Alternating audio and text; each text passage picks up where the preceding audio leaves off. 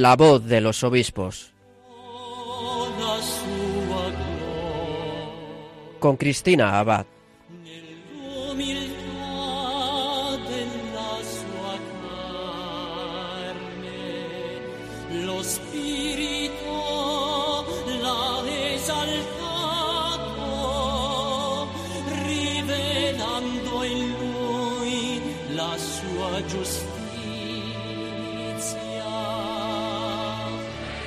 Muy buenas noches, queridos oyentes de Radio María. Un cordial saludo de quien les habla, Cristina Abad. Bienvenidos a este nuevo programa de La Voz de los Obispos, un programa en el que cada 15 días nos acercamos a nuestros pastores para que con sus testimonios conozcamos un poco mejor sus vidas, sus historias, la misión que realizan en sus diócesis y, como no, sus noticias. Y precisamente este fin de semana hemos tenido a muchos obispos aquí en Madrid participando de ese gran acontecimiento que hemos celebrado en España, el Congreso de Laicos Pueblo de Dios en salida. Nada más y nada menos que 70 obispos, entre ellos algunos cardenales, han acompañado a las más de 2.000 personas que han participado en este Congreso. Bueno, hablaremos un poco más de este Congreso de Laicos en nuestra sección de Episcoflases con Miquel Bordas y ya nos contarán nuestros obispos algo de los frutos del Congreso en algún programa posterior, ya que hoy es todavía muy reciente, ¿verdad?, que acaba de terminar. El caso es que uno de los obispos que han venido aquí hasta Madrid a participar en el Congreso y que a su vez en su diócesis están celebrando un acontecimiento histórico es el obispo con el que vamos a compartir el programa de hoy. Se trata del obispo de Vic, Monseñor Rumá Casanova, y es que su diócesis ha comenzado un sínodo diocesano, el tercero de su historia. Lo han llamado el Sínodo por la Esperanza. Participan más de mil personas que se han inscrito y además están trabajando en él 120 grupos sinodales. Bueno, pues el caso es que recientemente nos hemos desplazado hasta Vic, donde Monseñor Rumá Casanova ha tenido la amabilidad de abrir sus puertas a Radio María para concedernos una entrevista para este programa y así contarnos los detalles de este gran acontecimiento diocesano que están celebrando en lo que es llamada la Ciudad de los Santos. ¿Quieren saber por qué?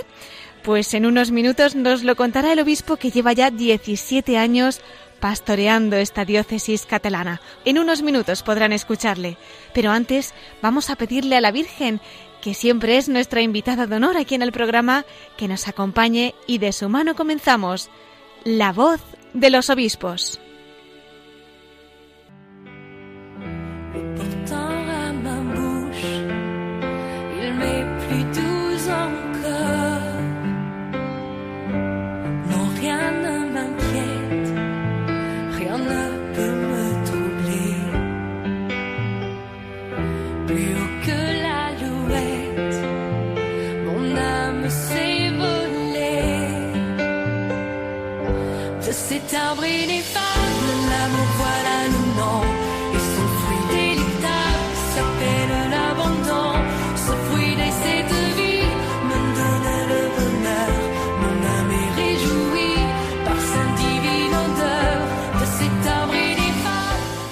Y poco a poco nos vamos adentrando en la diócesis de Vic.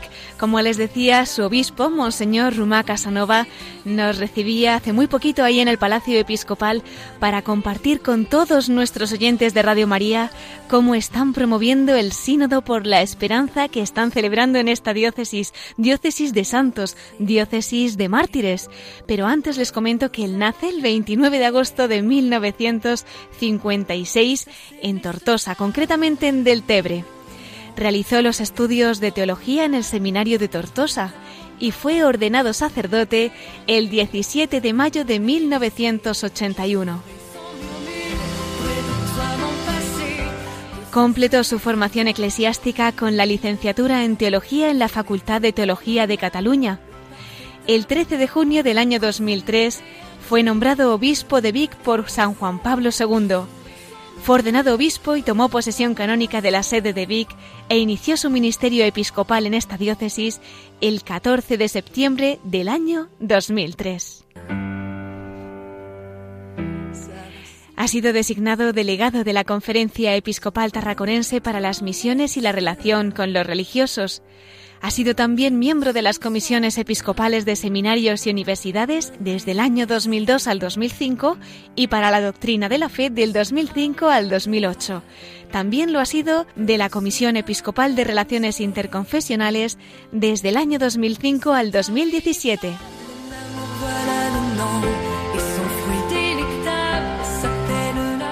En la Conferencia Episcopal Española es miembro de la Comisión Episcopal para la Vida Consagrada desde marzo del año 2017. Y por cierto, precisamente colabora en Radio María en el programa de Vida Consagrada que dirige el padre Coldo Arzola los jueves a las 5 de la tarde. Así que de vez en cuando también le pueden escuchar ahí. Y sin más dilación, yo creo que es momento de dar la bienvenida a Monseñor Rumá Casanova, obispo de Vic. Bienvenido a la voz de los obispos. Muy buenas noches a todos. Gracias por invitarme a estar con vosotros. Un placer y además seguro que repetiremos alguna vez, ¿verdad? Después de este sínodo que acaba de comenzar porque están aquí en la diócesis celebrando un gran acontecimiento, sínodo diocesano. Además creo que con mucha esperanza, ¿no? Cuéntenos. Sí, muy bien. Estamos ya en pleno camino sinodal del sínodo diocesano, que le hemos puesto como subtítulo, diríamos, o como tema, sínodo por la esperanza, o para la esperanza, es lo mismo, ¿no? Por y para la esperanza. Y es un sínodo que, que, evidente como todos, que hay que convocar después de haber consultado, de haber rezado, de haber meditado sobre el tema este. Y entonces pensé como obispo que es bueno que esta diócesis se, se ponga en este camino sinodal. Y yo lo presento así, eh, por, por toda la diócesis, ¿no? Y lo, lo presento y lo presento. Y, y, entonces la idea es esta. Yo pienso que, que el sínodo diocesano es una oportunidad de oro para esta iglesia nuestra, para poder redescubrir quiénes somos como iglesia y también para cumplir nuestra misión. Una misión en un momento concreto, ¿no? Este momento concreto aquí, aquí en esta tierra nuestra, en esta tierra, aquí en esta diócesis de Vic, donde mm, muchísima gente está perdiendo la fe en su corazón. Esto es, son muchos, muchísimos los que la fe ya no está en su corazón, ya, no anida, se está perdiendo, se está desdibujando, diríamos, ¿no? Y por esto eh, la, Iglesia como diocesana tiene que plantearse qué tiene que hacer delante de esta realidad. Aquello que el Papa nos dice muchas veces, ¿no? No, no estamos en una época de cambio, sino que estamos en un cambio de época, ¿no? Cambio de época y ahí está, ¿no? Entonces, este cambio de época, ¿qué hacemos como Iglesia? Porque además, por lo que me han dicho, se han apuntado como más de 120 grupos, más de mil personas. En fin, está teniendo una respuesta muy positiva en lo que es la convocatoria. Vamos a ver qué tal los trabajos. Y, Monseñor, creo que el último sínodo fue en 1945, pero es que el anterior casi 200 años antes. Sí, sí, sí, muy bien. Estamos ante un momento histórico realmente, ¿no? Sí, sí. El anterior fue el año 1945, sí. como has dicho, muy bien. Y claro, en la época de, de la guerra civil, diríamos, el obispo se llamaba Joan Perelló, mallorquín, y, entonces, claro, desde tiempo ahora, han pasado muchos años, ese momento creo que era importante también como iglesia, que, que tenía que hacer en aquel momento, ¿no? supongo, para otra vez revivir la fe cristiana en esa tierra nuestra, después de la guerra civil, con los mártires. Pienso que también es importante, ¿no? Entonces ahí está, ¿no? Y de hecho, la, los sínodos, eh, si miras el código de derecho canónico nuestro, pone, cuando pone cuál es, cómo funciona una, una diócesis, la primera realidad que, que, hay, que hay en el, hecho, el, derecho canónico es el sínodo, el sínodo diocesano, ¿no? El sínodo diocesano, ¿no? Entonces, es un instrumento para, para el gobierno y para la pastoral que está pensado por la Iglesia, ¿no? De hecho, la Iglesia es sinodal en sí misma y, en, y en la historia ha habido muchos sínodos. Y creo que es bueno que se haga ahora. ¿Está previsto que dure más o menos hasta el 2022? 2022, claro. El, sínodo es, primero hay que, el obispo tiene que, que pensar en su corazón, si, pero lo explique así, así de esta manera, perdón. ¿eh? Lo explique diciendo, primero es que una misa crismal de hace más de dos años, yo dije, mi corazón de obispo está, están haciendo esta idea de convocar el sínodo diocesano. Esto fue en, la misa crismal, más, más de abril, ¿no? De hace más de dos años, ¿no? Y entonces, a partir de este momento, estuve más de un año con, con consultas y entonces lo convoqué, no el septiembre este, sino el otro, el otro septiembre, lo convoqué Durante un año estuvimos también trabajando, decir, cómo, decir, cómo, cómo sería el sínodo, cuál es el, lema, cuál es el tema, cómo trabajarlo, cómo, cuáles los estatutos, trabajando esas cosas con una comisión.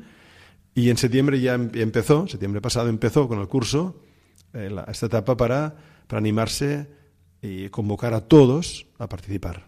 Todos, ¿no? Todos. Y ahí están los grupos, ¿no? Grupos sinodales.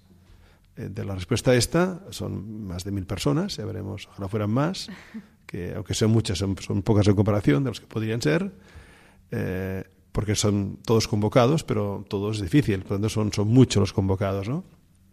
Esto durará la, fase sinodal más de un año, un año y un poco más, un mes, dos meses más, o tres meses, y después de esto, entonces ya aparece la realidad de recoger todo el material, todo lo que se ha dicho, para hacer un instrumento en laboris, y entonces, el septiembre de este año que viene el otro, entonces empezará la asamblea sinodal. Tenemos medio año para hacer la, asamblea que hace falta, las reuniones que hagan falta de la asamblea sinodal, y después ahí también queda medio, medio año más para que el obispo, en el último discernimiento, pueda eh, poner que, cuáles son los decretos y cuáles son las lo, que son material que, que, se ofrece o líneas para trabajar en la diócesis. Nosotros proponemos esto, explicamos esto, diremos que el sínodo es, es uno que convoca a todos y después algunos, que son los de la, asamblea, otra vez vuelve a uno, que es el que al final hace el discernimiento último, discernimiento último, y después otra vez vuelve a todos para que apliquen el sínodo. Estamos en esta fase en este camino sinodal. Es tiempo pues de pensar, pero me imagino que también de soñar, ¿no? Usted como padre, como pastor, como nos dicen, esa preocupación por un pueblo que está perdiendo la fe en algunos casos, ¿no? Como nos decía, ¿qué espera de este sínodo? Si pudiera ahora mismo verse tres años después y que se hayan cumplido esas expectativas, ¿qué vamos a pedirle al Señor para este sínodo? Primero lo que pedimos es que, que esta iglesia de Vic haga realidad el sueño de Dios para esta iglesia, ¿no? De hecho, no, no partimos de, la Iglesia tiene que hacer esto, esto y aquello. De hecho, de los, el, camino sinodal con los grupos no es tanto decir, por ejemplo, eh, que nos digan qué hay que hacer la Iglesia en cuanto al en el, campo de, de la catequesis, o en el campo, de, el campo de, la caridad, o el campo de la celebración. No, no. Sino que los grupos sinodales es ponerse en camino, en la escucha de Dios, en la escucha mutua, con el discernimiento, con la lección divina y con la mirada de Dios, y entonces eh, mirar, hacer una mirada a la sociedad y al corazón del hombre, mirar también a, Jesucristo como respuesta a todo lo que el corazón y Salvador, después la Iglesia como comunidad de los reunidos por Jesucristo y la misión. Y, y este camino tiene que salir lo que Dios quiera, ¿no? No es que vayamos, hay que trabajar este punto o el otro, no, sino que está abierto a lo que, lo que quieran, ¿no? Por lo que quiera el Señor. ahí está, ¿no? Entonces es este sueño de Dios. Evidentemente que el sueño de Dios es que, yo lo digo de esta, de, esta manera sencilla, ¿no? Es que seamos santos y seamos misioneros. Entonces, yo creo que el sueño es este. Ahora bien, la manera concreta tiene que decirle al Señor, ¿no? con este camino, el Señor abrirá caminos para que podamos descubrir qué significa ser santos en este momento concreto y también cuál es la misión concreta en este mundo nuestro, sociedad nuestra, esta realidad que el Señor nos ha dado como don para vivir. Pues vamos a pedirlo, santos y misioneros para la diócesis de Vic.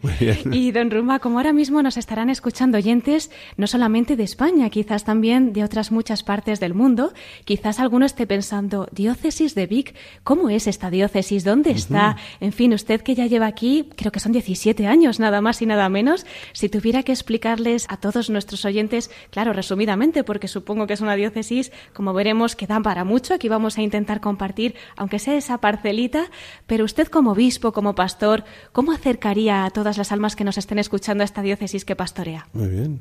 Una diócesis que está en España, en Cataluña, es la Cataluña que está en el noroeste de, España, Cataluña, y está en el centro de Cataluña, centro norte más que nada, sí, centro norte.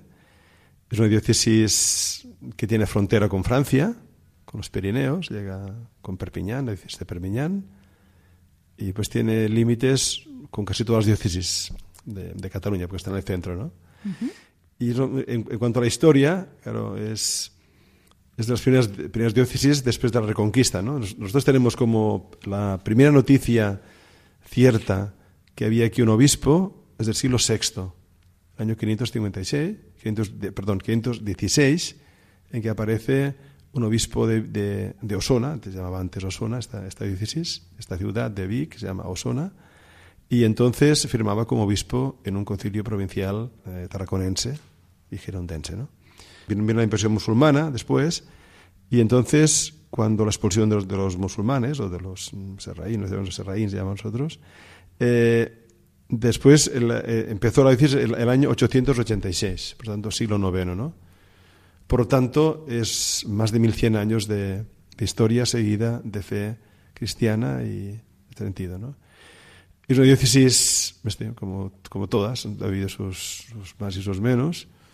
Tiene, perso tiene personajes importantes. Aquí hablamos mucho de, del obispo Oliva, del siglo, el, el, siglo XI, muy importante en cuanto a configurar el territorio y la iglesia, muchísimo.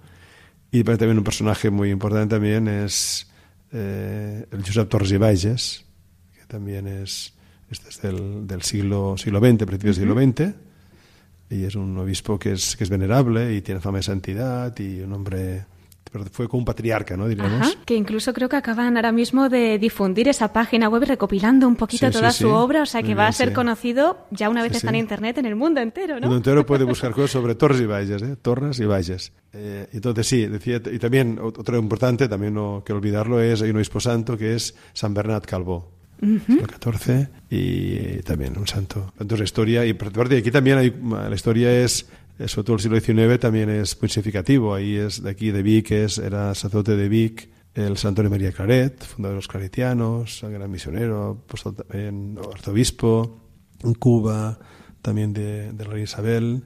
Eh, y después también, también hay otros ¿no? más temas locales, ¿no? pero también, pero también, por ejemplo, Balmes también, gran, Sí. gran filósofo muy importante del siglo XIX.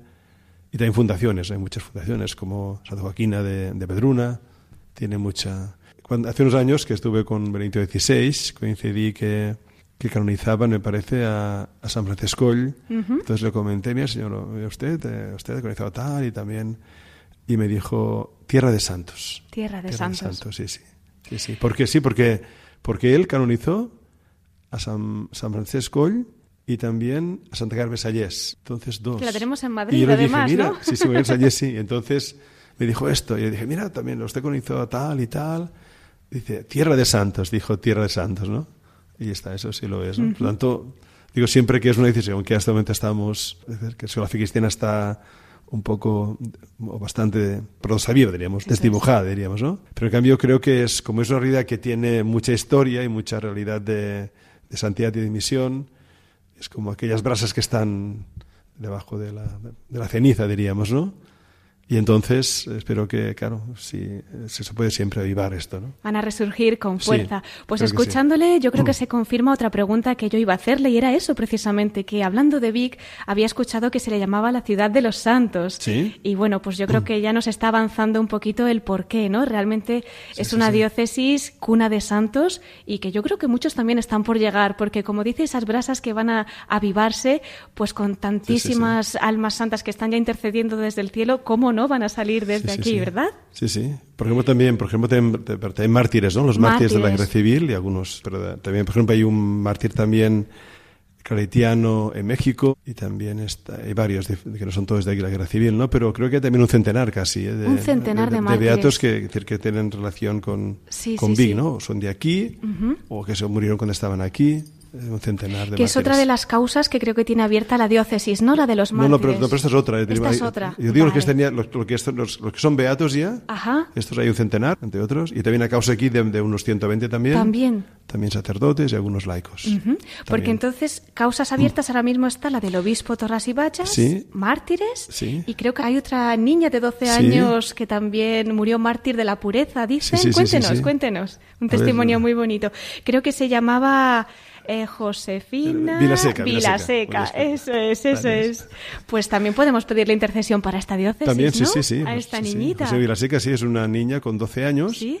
que, que intentaron abusar de ella Sí. y ella se resistió. Y yo digo que es, eh, le decían que era la, la Goretti, la Goretti española, ¿no? O catalana, claro, de, claro. aquí, ¿no? Y de hecho lo es, ¿no? Claro. Eh, comparando, la, la, la Goretti, el, el, ella es el, el, chico que le propone tal Sí. y la, le pide y ella dice que no y el chico le, le, le clava una un puñal o que sea y, y entonces, perdón, para el hospital y me al hospital, ¿no?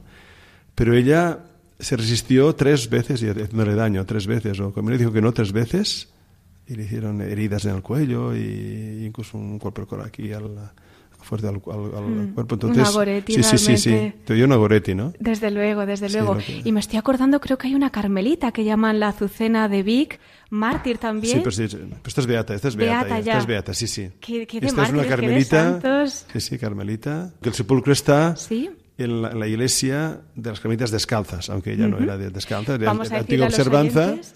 Y es- es- el sepulcro Ajá. está en las, en las carmelitas descalzas de Vic. Que se puede visitar, que Sí, es un sí, carmelo que, tienen, Sí, que tienen aquí en la diócesis. ¿verdad? No, tenemos dos. Dos carmelos. Dos. Uno en, en Igualada, en la Ajá. zona de Igualada, y otro aquí en Vic. Bueno, pues es otra Sí, perla sí. de la diócesis. Muchas, sí. Esta vida No, uno más, contemplativa. uno más. El pulmón de tantas bendiciones, ¿verdad? Que Sí, sí, sí, sí. se deslizan a través de esos carmelos, de esos oasis. Claro que sí. Bueno, y que usted como pastor y como obispo, eh, hablábamos pues de esos sueños que tiene para el sínodo, hablamos de esa cuna de santos que también ha sido Vic, y nos comentaba en esa preocupación pues por, por esa fe que a veces parece que se está perdiendo. Sin embargo, sabemos que también usted está poniendo el corazón en esa nueva evangelización, ¿no? Abriendo la puerta pues a misiones, iniciativas, en fin, hay también muchos grupos de inmigrantes que están evangelizando y están aportando su granito de arena a esta diócesis. ¿Cómo ve esta situación usted? También es un signo de esperanza, ¿no? Sí, sí, de hecho, evidentemente el sínodo es para, te- tenemos, qué es lo que el Señor quiere aún más de nosotros, pero no es que en este momento tampoco estemos sin hacer nada, ¿no? Evidentemente, ¿no? Estamos mm, en, en- en- en misión lo que podemos, ¿no? De hecho, si están trabajando los, hacemos grupos, eh, perdón, so- grupos alfa o, o cenas alfa, no sé cómo el nombre es este. Un- un- depende Sí, cómo sí, se sí. diga. Y lo hay- se, se han hecho aquí en Vic, y se hacen en Vic, también en Manresa, y también en Igualada, zona de Igualada, ¿no? Y va bien, pienso que sí, sí, hay experiencias bonitas. Ahora, por ejemplo, Igualada, que recién ha empezado ahora, es un grupo muy bueno. Y tiene una cosa muy buena que dicen siempre los que llevan esto, es que también sirve para que la gente se sienta misionera y se implique, ¿no? Se implique. Y esto es muy importante, ¿no? Y sí, sí, están, están, están, están vivos, ¿no? Entonces están, están rezando los grupos, sí, se contaban cosas de esas, una cosa curiosa, ¿no? En, lo- en- en- en lo del Gloria este, el- Sí. esta borrasca tan fuerte, Sí. Murió un señor, un señor chico, joven, vaya, unos- unos 40, 50 años, así, murió, ¿no? Es, es- llevaba dos, dos panaderías en un pueblo y en otro, y entonces hay un camino que, va, que, que es más recto, pero es más por la montaña, diríamos, que no es un camino rural, Sí. poco arreglado. Entonces, él fue por la mañana, madrugada, con toda esta cosa, entonces él- él pasó por un lugar que había Vaya. un barranco de agua y entonces se lo llevó y murió. Lo digo porque el, el- el que dirige esto, un sacerdote que lo lleva, me comentó que él y su esposa, una semana antes o 15 días antes, dice, ha- hacían el- lo- las cenas alfa, los, los grupos alfa, y comentaban que te- veían claro que tenían que formar parte de un grupo de oración. ¿Ah, sí? Sí, sí. Por lo tanto, que queda esperanza esta, ¿no? Que, que el Señor este- estaba en su corazón, ¿no? Porque Sí. estaba- estaban viviendo la, la experiencia de, de- de esto de Dios vivo. ¿no? Sí, sí, de sí. Dios vivo. Claro, claro. Me estoy acordando, decía San Maximiliano Kolbe, que a veces para que algo de Dios fuera muy rápido, alguien tenía que ir al cielo para hacerlo desde allí. Quizá, quién sabe si ahora mismo pues No, también sí. este señor, ¿verdad? Estará Sí, sí, sí. trabajando tantísimo. Eh, don Ruma, ¿y si ahora nos está escuchando algún joven o algún padre que esté también pues pensando en el futuro vocacional de sus hijos, ¿no? Y dice, ¿cómo el Señor también puede llamar pues en lugares en los que eh, realmente antes quizás era cuna de vocaciones, de santos, y ahora cuesta un poquito más? Pues también el Señor trabaja, también el Señor llama. ¿Qué le diría usted a, a estos jóvenes que pueden estar escuchándonos o a estas personas? Quizá también un poco invitando con su testimonio personal, porque también un día a usted le llamó el Señor, ¿no? Ujú. La experiencia que tengo como, como obispo de, respecto a las vocaciones es que, que Dios es- está vivo, Dios, Dios está vivo. Y también digo muchas veces que ciertamente cada, cada vocación es hoy un milagro. En otras épocas sí que había muchas vocaciones. Había muchísimos jóvenes. Y respondían, por tanto, en proporción una pequeña parte de los muchos jóvenes que había en la iglesia, que tenían vida cristiana. Ahora, en cambio, al menos en mi diócesis, son pocos, poquísimos los jóvenes, ¿no? Y entonces, que responda uno ya es un milagro, porque y además el porcentaje es más alto que, antes, ¿no? Y, y, además se responden más también. Aquí en este momento estamos en un momento duro, ¿no? Porque teníamos siempre, teníamos cinco, seis, siete seminaristas y ahora nos quedado con uno solo. Hace dos años que somos uno solo. es un momento duro, duro. Y lo que hacemos, lo que hemos hecho sobre todo es rezar, rezar mucho. Y también pedir, porque como, somos tan pobres, hemos optado por, por hacernos amigos de los, de los santos. Buenos amigos. Sí, digo, hay que tener siempre buenos amigos. Y entonces hemos hecho esto, ¿no? Hemos hecho, me ha rezado, ¿no? Hemos hecho campañas de oración para que el Señor llame. Y una cosa curiosa, ¿no? Hacemos una, una novena concreta a un santo, que no hay que hacer propaganda de santos, porque todos son iguales, pero... Y, y, entonces hacemos cada, cada, cada, cada mes una, una novena de, a un santo concreto, ¿no? Y cosa curiosa y es que cuando acabo la novena siempre tengo alguna noticia positiva respecto a las ¿En serio? Sí, sí, positiva. Estos amigos, estos amigos. el señor se enfada mejor y dice, no, no, no, digo con orgullo, sino digo con decir que, que, somos pobres y que no, no pedimos eh, no tengo ningún mérito honesto, sino que es solamente de Dios, ¿no? Y ahí está, ¿no? Y entonces digo sí que hay brotes, ¿no? hay brotes ahora, hay brotes y que nos ya, como mínimo vemos que y de hecho algunos casos concretos vemos que es directamente de Dios. Directamente de Dios. Es que no es porque que yo por parte de un grupo, por tanto una parroquia tenga muchísima vida, no, no. Personas jóvenes, vaya, y, algunos eh, jóvenes ya eh, adultos, éramos, 30 eh, años, lo que sea, pero... Y, ves cómo el Señor les, les, les trabaja directamente. A tener experiencia de Dios y también para plantearse la vocación y dejar cosas, ¿eh? porque uno ya tiene cosas en esta, esta edad. ¿eh? Por supuesto. Y, y se, se, lo están planteando, hay que pedir. Tanto pido, pido a los padres y a todos, vaya, a todos los que. Primero que, que el llamado de Dios, si es de Dios, eh, es para que sea feliz la persona. No es que el Señor frustre nada, no es que mi hijo que pienso que sea que sea que sea muy mecánico o que sea un médico o que sea un arquitecto o que sea haga económicas o haga lo que sea y el fondo es porque lo que, lo que siempre el Padre se quiere que, sea feliz, ¿no? Entonces, ahí está. Eh, si hace la voluntad de Dios, será feliz. Lo nuestro es esto. Y además también confiar, confiar que Dios no abandona nunca a su iglesia, que nos da los pastores que necesitamos, desde la confianza, y seguir rezando y seguir también luchando y trabajando, pero con esperanza con esperanza, pues vamos a unirnos. Usted sabe que en Radio María tenemos un ejército tremendo de oración, así que cuente con ello. Nos vamos a unir pues espiritualmente a esas novenas también por sus vocaciones, que salgan vocaciones santas, sacerdotes santos y obispos santos, que siga esta tradición de obispos santos de Vic, ¿verdad? Muchos y santos sacerdotes, sí. Y don Ruma, ¿usted cómo acogió esa noticia? Porque claro, me imagino que usted pensaba en su día en ser sacerdote, pero le pillaría por sorpresa ese nombramiento tan joven, con solo 46 años, cuando el Santo Padre le nombra obispo, creo que entonces era el obispo más joven de España, ¿no? Sí, sí, pero sin ningún mérito mío, sin ningún mérito mío, ¿eh? Esto es porque, la, de hecho, la, llamada episcopal como la sacerdotal es, es, es, gracia de Dios, es puro don de Dios, puro don de Dios. Sí, lo que, un poco de sorpresa, sí, ¿no? Y, ¿Por qué? Porque, porque obispo, ¿no? Y, y entonces, ahora bien, también sí, siempre, siempre en mi vida sacerdotal, siempre intenté cumplir los encargos que me dieron y nunca pedí nada y nunca y tampoco rehusé nada. Pensé que tampoco yo me planteé si los que me conocen han dicho que sí, pues adelante ellos. Ellos, ellos responderán delante de Dios porque sabe que se pregunta, ¿no? Y si el Señor quiere, adelante. Y está la confianza. Y de hecho también puedo decir esto, ¿no? Puedo decir que sí, que el ser obispo significa lo mismo que es sacerdote, significa entregarse.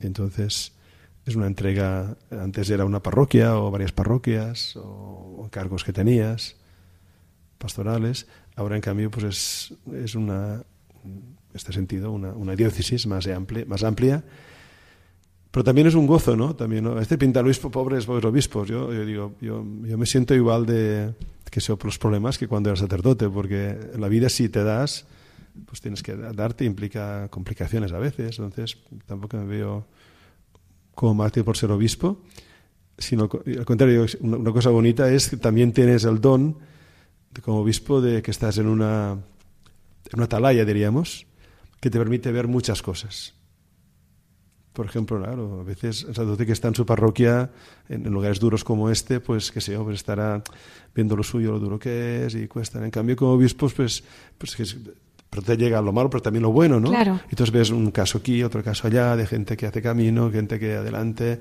aquella realidad que va creciendo, aquella realidad que parecía imposible, pero que se mantiene con esperanza. Entonces también, claro, también tiene este don, ¿no? el sí. don que recibimos para poder nosotros desde esta atalaya, desde esta, terraza, poder ver mucho, ves mucho más campo y también, y vente, esto no es para mí, sino también para comunico, siempre lo comunico, ¿no? Cuando estoy, que es veces pastorales o con grupos, siempre les cuento cosas positivas, ¿no? De, gente como el Señor se encuentra con jóvenes, como jóvenes que venían de, que se de la nada respecto, porque en su familia nada de la fe, y entonces, a partir de que eso, en su corazón hay un vacío, empiezan a buscar y encuentran en la fe cristiana respuesta en un grupo cristiano, precioso, o también que sea un, también otro joven de estos que tampoco el bautismo nada, de familia, entonces estudia arte y entonces descubre que, que, en, arte cristiano hay una luz especial, hay una luz, y es cuando mira el arte, arte cristiano, hay algo especial, dice él, ¿no? Entonces, dice, yo no quiero estar fuera de esta luz. Entonces, pues también se acerca a la iglesia, pide el bautismo, y se, se bautizó la noche de Pascua pasada, etcétera, ¿no? Qué impresionante. Cosas bonitas, sí, cosas bonitas, ¿no? Que Desde luego. Realmente es Dios, es decir, Dios, Dios está vivo y actúa, ¿eh? Y este momento que somos tan, que, que es tan difícil llegar, pero, pero, el Señor actúa, ¿no? Eso es. Todos actuamos. Eh, ahora bien, siempre hay que ser una comunidad que, que acoge personas que sencillas, que, que acercan ¿eh? y que dan respuesta. Pues desde luego con historias como la que nos cuenta se ve esa mano de Dios, ¿no? Que actúa Sí, sí, sí. porque le dejan actuar como nos cuenta. Sí, que es verdad. Don Ruma, nosotros en nuestra pequeñez también aquí en Radio María, pues también queremos decirle que sí al Señor y queremos que, que la Virgen pues siga intercediendo para que Dios haga esos milagros en muchas, en muchas almas que, que va poniendo en el camino. Usted que también colabora con nuestra familia de Radio. María, de vez en cuando le escuchamos en Vida Consagrada, en el programa del. Padre Coldo Berzola, ¿verdad? Pues queríamos que también nos dejara un mensaje para que también surjan pues esos santos y misioneros en Radio María y podamos pues juntos eh, llegar a todo el mundo. ¿Qué nos diría para los trabajadores, oyentes, voluntarios, para todos los que nos estén escuchando en este momento?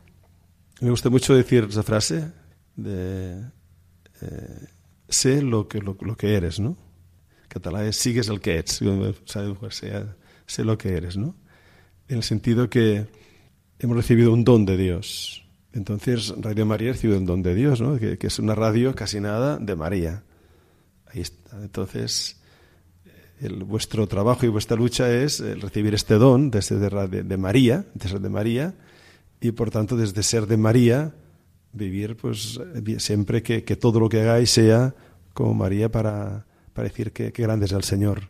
Mi alma magnifica al Señor, ¿no? Mi corazón engrandece a Dios, ¿no? Reconoce que Dios es grande, ¿no? Ahí está, lo, que lo vuestro es, es decir, contar, también ahora me viene a la cabeza aquello de lo de Ángel Rafael, que decía Tobit, dijo, los secretos del rey se han de guardar, pero las obras de Dios se han de pregonar y se han de, se han de decir a todos, ¿no? Entonces, ahí está Radio María, es un instrumento de Dios, de, María, de María, para que ella, para, para que todo el mundo pueda conocer cuáles son las obras de Dios en su iglesia y en el mundo. Ahí están. Pues muchísimas gracias, don Ruma, por este mensaje que vamos a interiorizar y con esa ayuda de la Virgen pues confiamos en poder continuar esta misión. Y no quería tampoco despedirle porque de la Virgen María pues vamos todavía a introducirnos un poquito más en su corazón y quería pedirle, invitarle a que se quedara con nosotros también en la última sección que tenemos en nuestro programa uh -huh. de la voz de los obispos desde el corazón de María para que también usted compartiera pues un poquito de esa devoción que sin duda también lleva en su ministerio en su corazón. ¿Nos acompañan unos minutos? Por supuesto.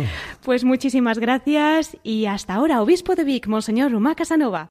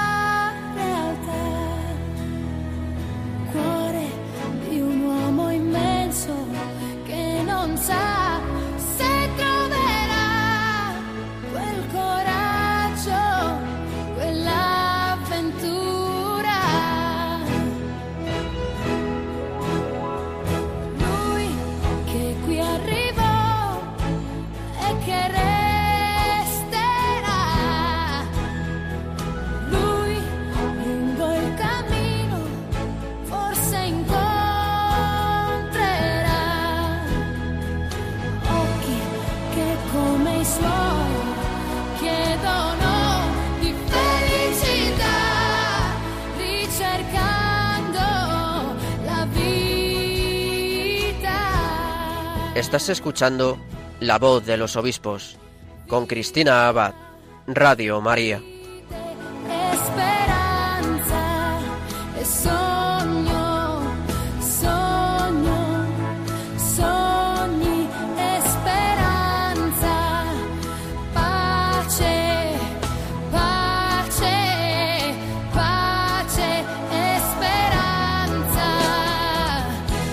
Esperanza es el tema del sínodo diocesano que está celebrando la diócesis de Vic, como bien nos ha contado Monseñor Rumá Casanova en esa entrevista que le hemos realizado para este programa.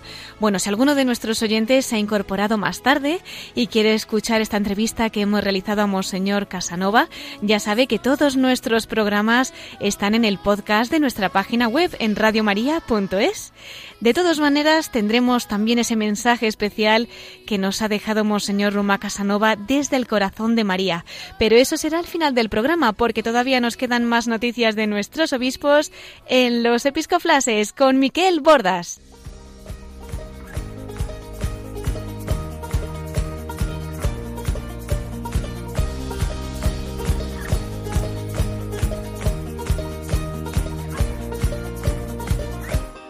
Brothers and sisters, fill these cups with life. Please forgive them, cause they know not their lives. So take these words and make them right. So one day you and I will write our names in the sky. We'll confide. And I'll find mine on the Y con esta sintonía entramos en nuestros episcoflases y damos la bienvenida a Miquel Bordas. Muy buenas noches, Miquel. Muy buenas noches, Cristina. Qué bien estar aquí esta noche contigo, con todos nuestros oyentes y con el obispo de Vic, Monseñor Román Casanova pues de modo especial a Vic me siento muy unido de alguna manera y pues estoy muy contento, Cristina. Y si te parece, pues empezamos porque falta tiempo, siempre falta tiempo, pero que no falte tiempo para felicitar a nuestros obispos que esta semana y la siguiente cumplen años de ordenación episcopal.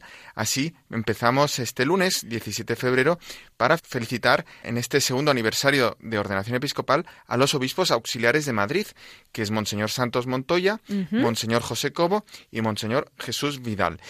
Al día siguiente, el martes 18 de febrero, se cumple ya el 24 aniversario de ordenación episcopal del obispo de Sigüenza, Guadalajara, Monseñor Atiliano Rodríguez. Y ya a la semana siguiente, justo antes de la cuaresma, el martes 25 de febrero, se cumplen los 14 años de ordenación episcopal del obispo de Cuenca, Monseñor José María Yanguas. Y finalmente, el miércoles de ceniza, 26 de febrero, pues eh, vamos a poder celebrar también los nueve años de ordenación episcopal de Monseñor Santiago Gómez Sierra, obispo auxiliar de Sevilla. Mientras que al día siguiente, jueves 27 de febrero, se cumplen los nueve años de consagración episcopal del obispo de Getafe, don Ginés García Beltrán. Pues a todos ellos vamos a enviarles con todo cariño nuestra felicitación de Radio María y una vez más invitamos a nuestros oyentes a encomendarles especialmente durante estos días. En este ministerio, pues que ya van desarrollando unos cuantos años.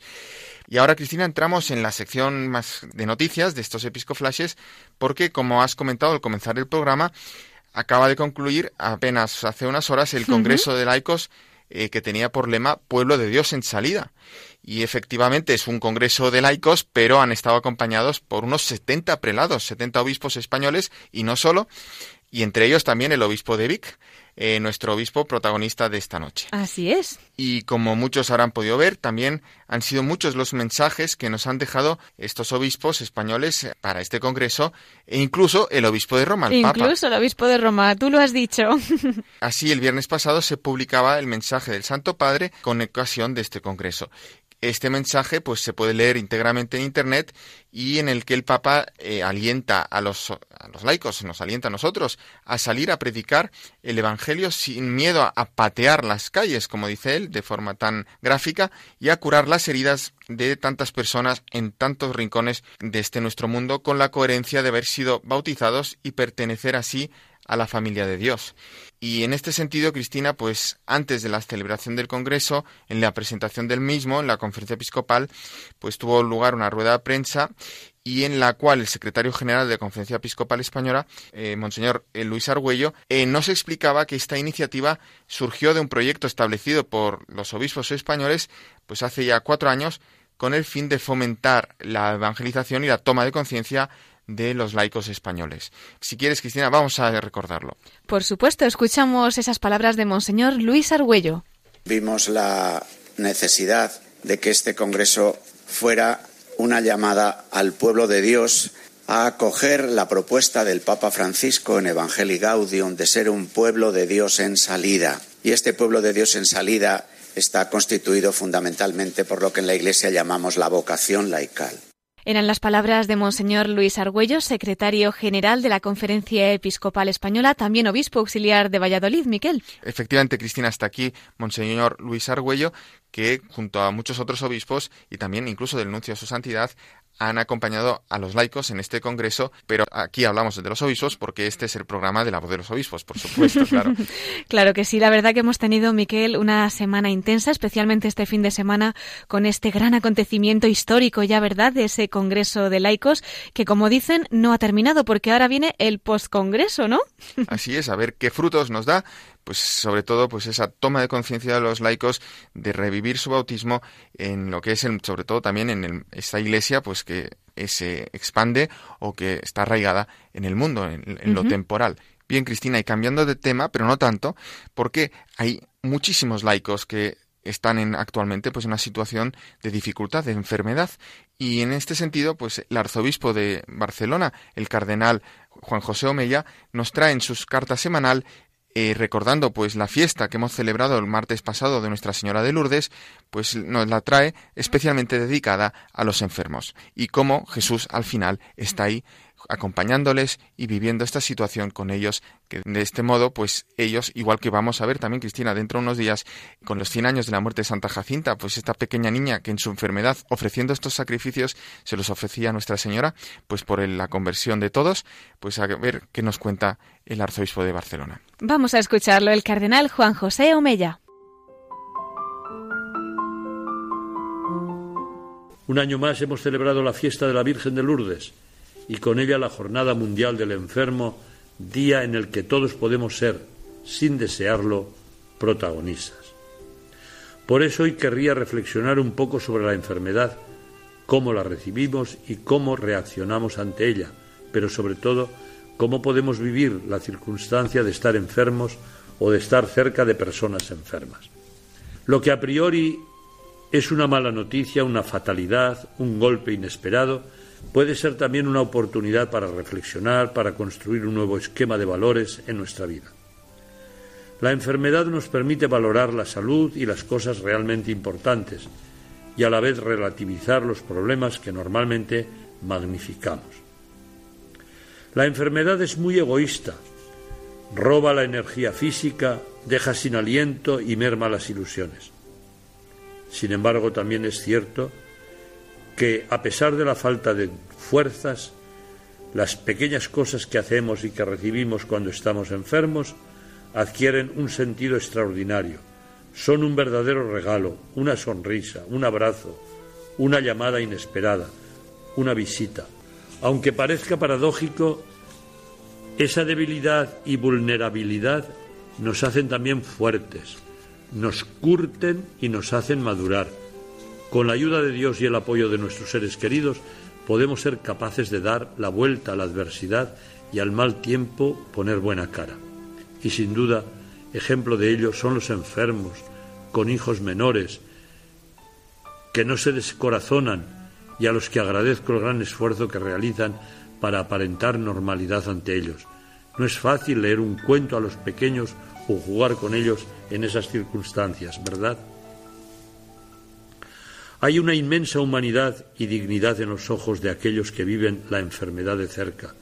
Sin embargo, a veces nuestra mirada hacia ellos es distante. No somos capaces de empatizar con ellos y nos limitamos a sentir lástima y a veces cierto rechazo. Hoy me gustaría que viéramos la enfermedad con otros ojos. La experiencia de la enfermedad propia y ajena debería permitirnos seguir dando gracias a la vida a pesar del sufrimiento y saber descubrir la providencia de Dios. Es una oportunidad para tomar conciencia de nuestras limitaciones y plantearnos el sentido último de nuestra existencia. En los enfermos encontramos la presencia de Jesucristo. Siempre está a nuestro lado dispuesto a ayudarnos a cargar la cruz. Si le abrimos la puerta de nuestro corazón, Jesús se revela en nuestro padecimiento y nos abre a la esperanza. Poco a poco emerge un coraje y una serenidad que no son nuestros. Jesús nunca nos abandona, sino que nos invita a dejarnos abrazar por Él. Venid a mí todos los que estáis cansados y agobiados, y yo os aliviaré. Jesús nos ofrece la posibilidad de dar un sentido espiritual a nuestro sufrimiento. Jesús nos invita a unir nuestro sufrimiento a su dolor para ofrecerlo al Padre por la salvación de toda la humanidad. Queridos hermanos y hermanas, no quiero terminar sin agradecer la entrañable labor que lleváis a cabo todas las personas que cuidáis y acompañáis a enfermos dándoles vuestro afecto. Gracias por ser sus ángeles. Virgen de Lourdes, ruega por nosotros. Pues es la petición del cardenal Juan José Omeya, arzobispo de Barcelona, para todos los enfermos, para todos los que acompañan también a cuantos están sufriendo. Y Miquel, no sé si tienes alguna noticia más, pero ya por tiempo quizá mejor pasar a la perla, ¿verdad? A la perla que hayas rescatado para esta semana. Pues esta noche, Cristina, te traigo una perla eh, que es de un obispo de Vic, precisamente muy lejano en el tiempo, porque en, la, en el medievo pero al que ha aludido el obispo actual, Monseñor Roma Casanova, que estás entrevistando esta noche, y que es San Bernardo Calvó, que nació a finales del siglo XII, en 1180, cerca de Tarragona, recién reconquistada, lo que llaman el más calvo, en Vilaseca actualmente, y pues en una familia pues, de países acomodados con tierras, hacendados, ¿no? Entonces eran cinco hermanos y él se dedicó al estudio de leyes en Lérida y en Bolonia. No se sabe bien realmente si estuvo en Bolonia o en Lérida o en ambos sitios a la vez, pero lo que sí sabemos es que hacia los 30 años ya está trabajando, eh, seguramente ya como eclesiástico, en el arzobispado de Tarragona, pues ejerciendo funciones curiales en cuanto jurista que era, ¿no? Muy buen jurista. Y ahí, pues la vida que llevaba no es que fuera religiosamente muy profunda, hasta que con unos 30 años, como hemos dicho, en 1213, eh, sufre una grave enfermedad y cuando la recobra decide cambiar de vida y, e ingresa en el monasterio cisterciense de Santas Creus, Santas Cruces, también cerca de Tarragona, eh, donde va a vivir una vida monacal mucho más austera, más, de una conversión mucho más profunda. Lo que pasa que ahí, pues estos dotes que tenía de esta formación intelectual le llevan eh, muy pronto a ser nombrado abad del monasterio y desde ahí ejercerá una función importante, eh, impulsando también la vida religiosa de las monjas cistercienses, por ejemplo, en Baidunzeya. Y así también va a ser nombrado, al cabo de un tiempo, obispo de Vic, cuando, eh, cuando dimite, no, no es que falleciera, el obispo de aquel momento, Guillem de Tabartet, Guillermo de Tabartet. Y eh, lo que pasa que él, eh, ocupando la sede de Vic, que asume, viendo en esto la voluntad de Dios, dice que, o piensa, no dejar de lado la vida monacal, porque se lleva también una pequeña comunidad de cuatro monjes allí a Vic, a tierras más frías, y para ayudarle en el gobierno de esta sede. También desde ahí su gobierno no se limita a la propia sede de Vic, sino que va a acompañar al rey Jaime el Conquistador, que tan importante es pues para la corona de Aragón en la conquista de Mallorca y especialmente en la de Valencia. Y es importante también su papel en Valencia porque va a ser el primer prelado, el primer sacerdote que va a celebrar eh, misa, la primera misa en la mezquita de Valencia recién pues reconquistada, eh, lo que después va a ser la catedral de Valencia. Y así pues él va mm, ganando una fama de autoridad moral, de santidad entre los fieles, porque también va a participar en las Cortes de Monzón y en, especialmente en los concilios de la Tarraconense en 1239 y 1243. También el Papa Gregorio IX, Gregorio IX, le confía la tarea de inquisidor contra los valdenses en 1232. Pues bien, en el último concilio de la Tarraconense de 1243, al terminar poco después, en octubre, él fallece y fallece con esta fama de santidad que hace que el pueblo, esto se hacía en la Edad Media, eh, lo proclame o lo entienda eh, santo por aclamación. Luego la Santa Sede lo ratifica con la beatificación y ya en 1710 lo declara santo la Santa Sede.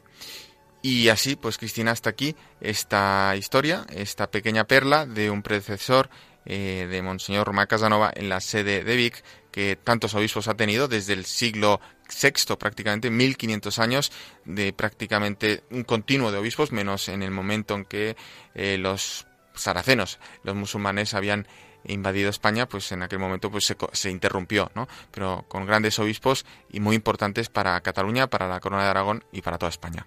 Pues muchísimas gracias, Miquel, por habernos acercado a la figura de San Bernat Carbó. Realmente una vida interesantísima. Y yo te invito a que te quedes con nosotros todavía unos minutos más en el programa, porque todavía nos queda esta sección final de la voz de los obispos desde el corazón de María, en la que tenemos el mensaje que nos ha dejado el obispo de Vic, Monseñor Rumá Casanova. Por supuesto, Cristina, me quedo con mucho gusto. Pues damos paso a la voz de los obispos desde el corazón de María.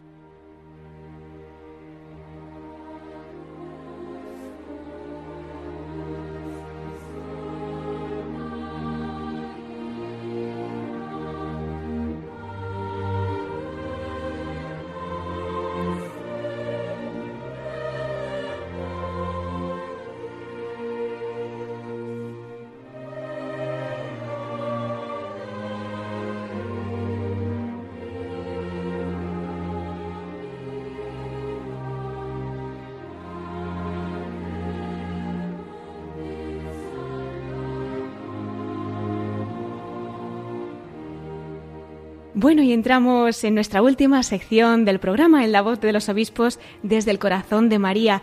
Hemos tenido con nosotros en la primera parte al obispo de Vic, a Monseñor Rumá Casanova, y tenemos el privilegio de que también pues, nos hable ahora desde el corazón de la Virgen. Monseñor Rumá Casanova, muy buenas noches nuevamente. Buenas noches. Y qué regalo pues tenerle también desde el corazón de María. ¿Qué querría compartir con nosotros pues alguna anécdota especial, alguna vivencia, algo que guarde en su corazón íntimamente con la Virgen. Sí, de más sencilla, ¿no? Sencillamente es... De hecho, María sí, siempre me ha acompañado, ¿no? Y sobre todo en mi, mi infancia y juventud me acompañó, también por familia. Eh, me acompañó porque pues una parroquia sencilla la mía, es de, grandes devociones, y, pero en cambio hay una, gran devoción a María, sin un título especial. La fiesta de la Inmaculada se hacía muy, muy, muy bonita. Y también el mes de María, cada mes de mayo, el mes de, mayo, el mes de mayo, cada mes de María, cada noche, se hacía el rosario y estas, y unas oraciones propias de este día. Y también recuerdo que, que mi abuela, mi abuela, una, una, abuela, y entonces ella, ella era, era, muy devota de la Virgen, muy devota, muy devota. Recuerdo una vez que me acompañó al seminario, era primera vez que estaba en el seminario, y entonces visitamos, había una, iglesia en un, en, un, pinar, allí, pinar pequeño, y la imagen se quedó parada con aquella imagen. Entonces, es, la devoción de María siempre me acompañó.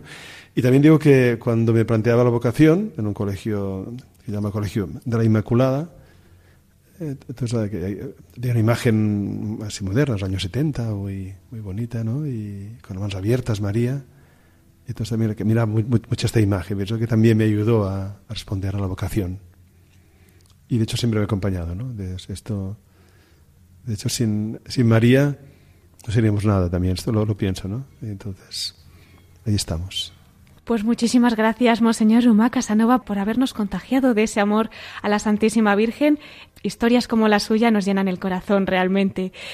Le esperamos cuando quiera en nuestro programa, aquí en La Voz de los Obispos. si va por Madrid, ya sabe que allí tiene su casa también, es la Casa de la Virgen. Y hasta entonces, pues le pedimos una bendición para concluir nuestro programa. Muy bien.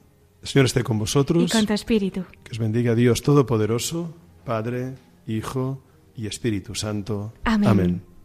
Muchas gracias por todo, Monseñor Rumá Casanova, obispo de Vic, y hasta siempre. Muy bien, gracias a todos y buenas noches.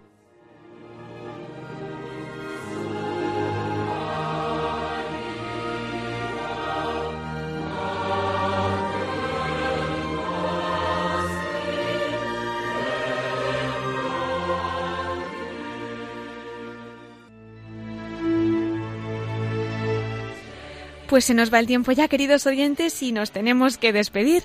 Les recuerdo una vez más nuestro correo electrónico para todos aquellos que nos quieran escribir. Lo pueden hacer a la voz de los obispos arroba radiomaria.es. Agradecemos una vez más al obispo de Vic, a Monseñor Rumá Casanova, el que nos haya concedido la entrevista para el programa de hoy y que haya compartido con nosotros las historias y los detalles de esta diócesis cuna de santos que está celebrando el Sínodo por la Esperanza. Gracias también a Miquel Bordas por todas esas noticias y episcoflases que nos ha traído en el programa de hoy y muchas gracias a todos ustedes por habernos acompañado esta noche. Les espero en 15 días, si Dios quiere, a las 9 de la noche y a las 8 en Canarias. Ahora les dejamos con el informativo de Radio María. Se despide Cristina Abad. Que Dios los bendiga y que la Virgen María los acompañe siempre.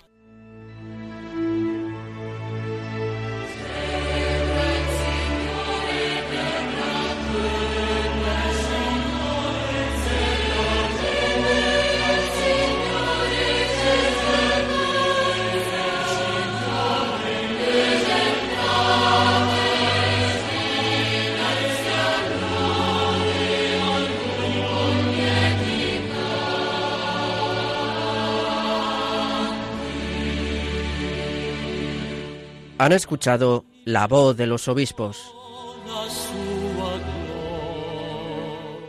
con Cristina Abad.